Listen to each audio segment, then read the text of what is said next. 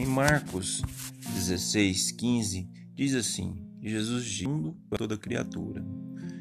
Queridos amigos, irmãos, familiares, aqueles que estão me ouvindo, nós precisamos utilizar a ferramenta, a ferramenta virtual para levar a palavra de Deus aos quatro cantos do mundo. Então resolvi é, aderir ao podcast. Meu nome é Júlio Mota Sou professor de história, teólogo, obreiro, leitor da Bíblia, aonde vejo que a Bíblia é a única palavra que Deus nos deixou para que possamos pregar e levar aos quatro cantos do mundo. E assim faremos através do podcast. Obrigado.